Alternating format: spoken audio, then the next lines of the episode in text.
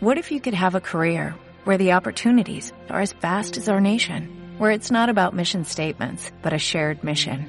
At U.S. Customs and Border Protection, we go beyond to protect more than borders, from ship to shore, air to ground, cities to local communities. CBP agents and officers are keeping people safe. Join U.S. Customs and Border Protection and go beyond for something far greater than yourself. Learn more at cbp.gov/careers. Señor mío y Dios mío, creo firmemente que estás aquí, que me ves, que me oyes. Te adoro con profunda reverencia, te pido perdón de mis pecados y gracia para hacer con fruto este rato de oración. Madre mía Inmaculada, San José, mi Padre y Señor, Ángel de mi guarda, interceded por mí. Después de haber considerado estas grandes verdades sobre la vida cristiana, ahora, hasta el final del retiro, trataremos de seguir, muy fugazmente, pero trataremos de seguir la vida de Cristo. Desde su encarnación, su vida oculta, su vida pública y la Semana Santa, su muerte redentora y su resurrección. Toda la escritura está centrada en Jesucristo. Toda la escritura. Y Jesucristo es Dios. Hace un par de años, caminando por la calle, tuve una experiencia que a mí me hizo meditar mucho. Iba caminando, estaba vestido de sotana. Y venía en dirección hacia mí una madre joven con una hija pequeña viva, despierta, simpática. Y cuando nos íbamos a cruzar, la niña me miró y me dijo, una porteñita, me dijo, ¿vos sos Jesús? Y la madre me miró como diciendo, ¿qué pregunta? ¿Qué hace esta? Y le dije, no, no. Para adentro, por adentro me dije, dije, sí y no. Pero no le puedo explicar toda la teología del sacerdocio a esta nena. Y le dije, no. Pero soy amigo de Jesús, le dije. Y ella abrió unos ojos inmensos y me dijo, ¿lo conoces? Y la mamá me miró como diciendo, cuidado con mentir a mi hija. Y le dije, sí, lo conozco y somos amigos. Y la chica reaccionó como esos niños inocentes, abrió los ojos, alguien que conocía a Jesús, y se llevó esa impresión, se había cruzado con alguien que conocía a Jesús. Fue un encuentro pasajero, y siguieron su camino. La señora me miró de un modo extraño como diciendo, acá no estuvo clara la respuesta. Y yo por adentro iba pensando, Jesús mío, todos los cristianos, todos los que somos hijos de tu gracia, de tu amor infinito, te conocemos, te conocemos a través del Evangelio. A veces te conocemos poco porque hemos meditado muy poco en tu vida. Pero todos tendríamos que poder decir, claro que lo conozco, lo conozco muchísimo. Es a quien más conozco. ¿Para qué nos ha hablado de él? Para que lo conozcamos.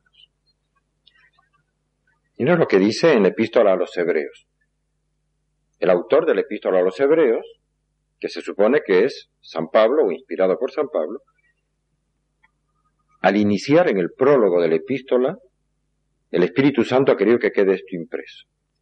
Muchas veces y de muchos modos habló Dios en el pasado a nuestros padres por medio de los profetas. En estos últimos tiempos nos ha hablado por medio del Hijo, a quien instituyó heredero de todo. O sea, nos ha hablado. El mismo Jesús nos ha hablado. No podemos decir, no, a mí no me habló, nos ha hablado. Y por quien también hizo los mundos, el cual siendo resplandor de su gloria e impronta de su sustancia, y el que sostiene todo con su palabra poderosa, o sea que Jesús es Dios, después de llevar a cabo la purificación de los pecados, se sentó a la diestra de la majestad en las alturas, con una superioridad sobre los ángeles, tanto mayor cuanto más le supera en el nombre que ha heredado. El nombre de Jesucristo es Dios. Él es Dios, que ha venido a la tierra, es la segunda persona de la Santísima Trinidad. El modo en que vino está narrado varias veces en el Evangelio, especialmente en San Lucas, que después de narrarnos cómo Santa Isabel recibió, y también Zacarías su esposo, la respuesta a su oración de toda una vida, cuando parecía que ya era todo demasiado tarde. Cuando Isabel ya no podía tener hijos, recibió la visita del arcángel San Gabriel que le dijo, les dijo que tendrían un hijo porque para Dios nada es imposible. Y nacería de ellos San Juan Bautista, el precursor. Precursor quiere decir el que va corriendo por delante, dando una noticia. Así se anunciaban las cosas en la antigüedad. Y este precursor iba a ir anunciando al pueblo de Israel que había llegado la plenitud de los tiempos. Como se lee en la epístola a los Gálatas, que nacido de mujer, iba a venir, ya venía, ya estaba en este mundo Jesucristo, verdadero Dios y verdadero hombre, para darnos la filiación adoptiva, sernos hijos de Dios. Primero, Isabel empieza a esperar al precursor. Seis meses después, nos dice San Lucas, en el famosísimo versículo 26 del capítulo 1, al sexto mes, del embarazo de Isabel, fue enviado por Dios el ángel Gabriel a una ciudad de Galilea llamada Nazaret, a una virgen desposada con un hombre llamado José de la casa de David. El nombre de la virgen era María. Y entrando le dijo, Alégrate llena de gracia. El Señor está contigo. No le dice María, le dice llena de gracia. Para los hebreos, el nombre era la sustancia de la cosa. Visto este gran poeta argentino que es Borges, en este momento me arriesgo a citarlo de memoria, pero en un poema que tiene, que se llama El Golem, empieza diciendo más o menos así. Si como dice el griego en el cratilo, en el nombre está el arquetipo de la cosa, en el nombre de rosa está la rosa. Y todo el Nilo en la palabra Nilo. La palabra, sobre todo en la Biblia, es la cosa. Cuando el ángel a la Virgen no le dice María, Miriam, sino que le dice, llena de gracia, es que en ella está la plenitud de la gracia, de un modo inimaginable para nosotros. Y ella se turbó al oír estas palabras y discurría qué significaría aquel saludo. El ángel le dijo, No temas María, porque has hallado gracia delante de Dios. Vas a concebir en el seno y darás a luz un hijo, y le pondrás por nombre Jesús, Yeshua, que quiere decir Dios salva, Dios salvador. Él será grande y será llamado Hijo del Dios Altísimo. Y el Señor Dios le dará el trono de David su padre, y reinará en la casa de Jacob, es decir, sobre el pueblo de Dios, por los siglos, y su reino no tendrá fin. O sea, no era un puro hombre, porque los hombres tienen fin. Su reino no tendrá fin. Y luego le anunció, ¿cómo será esto? Pues no conozco varón. Y el ángel le respondió, el Espíritu Santo vendrá sobre ti, y el poder del Altísimo te cubrirá con su sombra. Por eso el que ha de nacer será santo y será llamado Hijo de Dios. Sigue la narración. Ese momento que la Iglesia conmemora el 25 de marzo. Es el día de la Anunciación, también el día de la Encarnación, el día que Dios se hizo carne, sarx en el lenguaje bíblico, que quiere decir ser humano. 25 de marzo. Y tan sugerentemente, el día del nacimiento, la Navidad, la Natividad, se celebra exactamente nueve meses después, el 25 de diciembre. Por eso también hay una tradición que es todo el Evangelio de la vida, como habla este Papa, en este pasaje de la Anunciación y el nacimiento de Cristo y las fechas litúrgicas de la Iglesia. En Italia hay un santuario, el santuario de Loreto, que conmemora la traslación milagrosa de la casa que estaba en Nazaret, de la Sagrada Familia, para librarla del vandalismo de los musulmanes allá por a finales del 1100, del 1200, la trasladó a Italia. Y ahí se ha construido un santuario maravilloso. Y en esas paredes, milagrosamente, en pie, después de dos mil años, pequeñas, de ladrillo, hay un pequeño altar y en el friso del altar se lee Ic verbum caro factum est. Aquí el verbo de Dios se hizo hombre. Un 25 de marzo la iglesia proclama que se hizo hombre. Ya es un ser humano en el primer instante de su concepción. Y nace exactamente el 25 de diciembre, nueve meses después. Algo parecido se dice de la Virgen en la liturgia. La Inmaculada Concepción de María se conmemora en la iglesia el 8 de diciembre. Y exactamente nueve meses después, el 8 de septiembre, se conmemora la Natividad de la Virgen, su nacimiento, su cumpleaños. El ser humano en esos nueve meses ya es humano. La Virgen, la Iglesia la considera que ya tenía alma en el primer instante de su concepción, si no, no tendría sentido decir que un montón de células había, estaban sin pecado. Las células en sí, ni pecado ni no pecado, que ya tenía alma. Ahora, en esta meditación sobre la encarnación de Cristo, quería, en lugar de detenerme en los detalles de su nacimiento, que pensáramos en este modo maravilloso de rezar que es contemplar la vida de Cristo. Es un modo de hacer oración mental, que tal vez para algunos sea novedoso, distinto, insólito a lo que están acostumbrados. Miren el Beato José María lo que decía. Al abrir el Santo Evangelio, dice uno de sus libros, en Forja, piensa que lo que allí se narra, obras y dichos de Cristo, no solo has de saberlo, sino que has de vivirlo. Todo, cada punto relatado se ha recogido, detalle a detalle, para que lo encarnes en las circunstancias concretas de tu existencia.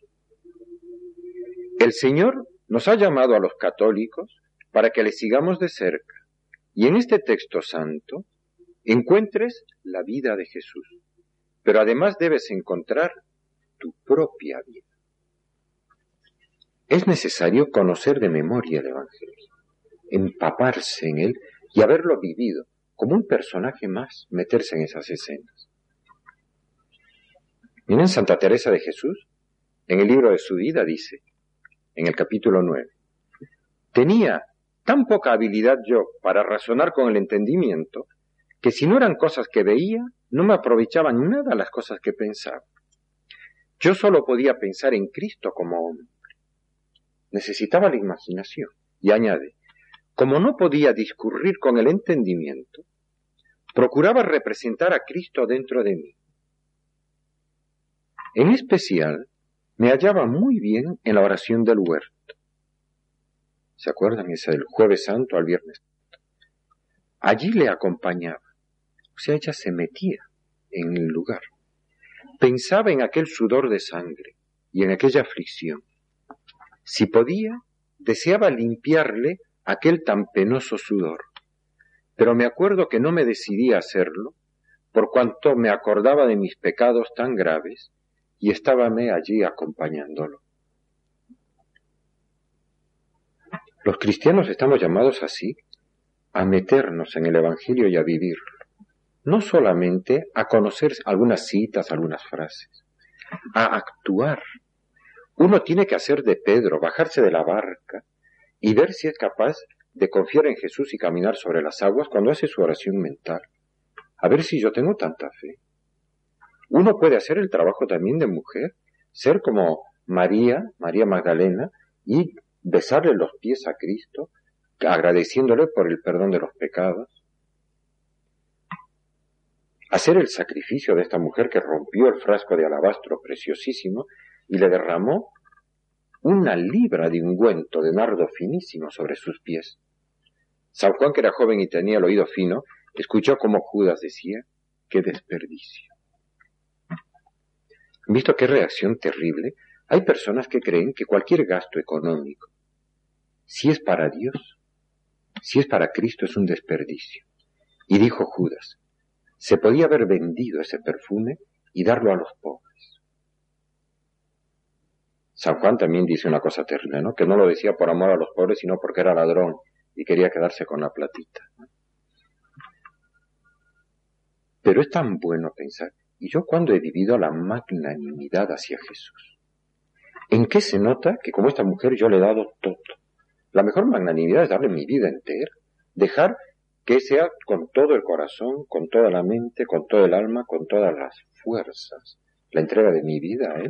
Como era la de la Virgen, la de San José, la de los grandes santos. Contemplar la vida de Jesús. Es una doctrina tradicional en la Iglesia porque hay que tratarla de hacer. Y en este retiro yo les aconsejaría tomar pasajes del Evangelio y pasarlos despacito, pero no leyendo, sino meterse uno dentro. Miren como decía Santo Tomás de Aquino en la Suma Teológica, en la segunda parte de la segunda, la segunda secunde, como se dice. Cuestión 82. Debido a la debilidad de la mente humana y del mismo modo que necesita ser conducida al conocimiento de las cosas divinas, así también necesita ser llevada al amor como de la mano, por medio de algunas cosas sensibles que se pueden tocar y ver, que no sean fácilmente conocidas. Y entre estas, la principal es la humanidad de Cristo. Tenemos que poder decir, yo a Jesús lo conozco. Me he metido en todas las escenas, he hablado con Él, Él me ha hablado, no era San Pedro, no era María Magdalena, no era San Juan, era a mí. Yo en mi oración mental he vivido las escenas del Evangelio. Yo lo he traicionado, yo le he besado los pies, yo lo he visto resucitar. No es posible llegar a la santidad si no aprendemos a hacer esta oración, que la podemos hacer en cualquier lugar, incluso en nuestra habitación, mucho mejor si es junto al sagrario, junto a Jesús, si podemos ir a una iglesia. Pero si no en un lugar tranquilo, mientras los chicos están por ahí haciendo ruido, tratar de hacer un rato de esta oración contemplativa. Si uno está en su oficina, si no puede ir a otro lugar, o si está viajando, por la ciudad en transporte público y no tiene otro momento tratar de contemplar. Igual que contemplamos los misterios del Santo Rosario, que cuando lo rezamos bien nos metemos en la escena del Santo Rosario que sea y tratamos de vivir. O como decía este Papa, mirar la escena con los ojos de la Virgen, el recomiendo. Pues entonces lo vemos todo de un modo santo. Iremos viendo algunas breves pasajes de la vida de Cristo con estos ojos. Por ahora simplemente esta sugerencia, practicar el hacer esta oración mental y tratar de, de meterse y ser como un personaje más. Era el consejo que daba el Beato José María que nos puede hacer tan bien a todos y volvernos grandes contemplativos en medio del mundo. Verdaderamente otros Cristos, en medio de nuestros hermanos los hombres, verdaderamente apóstoles de Cristo que la Virgen Santísima nos ayude verdaderamente a ser almas de oración. Vamos a terminar, como siempre, rezando, pidiendo la gracia de perseverar en nuestra vida cristiana.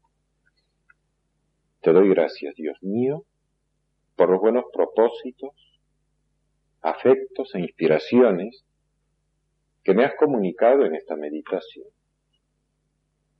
Te pido ayuda para ponerlos por obra Madre mía Inmaculada, San José, mi Padre y Señor, Ángel de mi guarda, interceded por mí.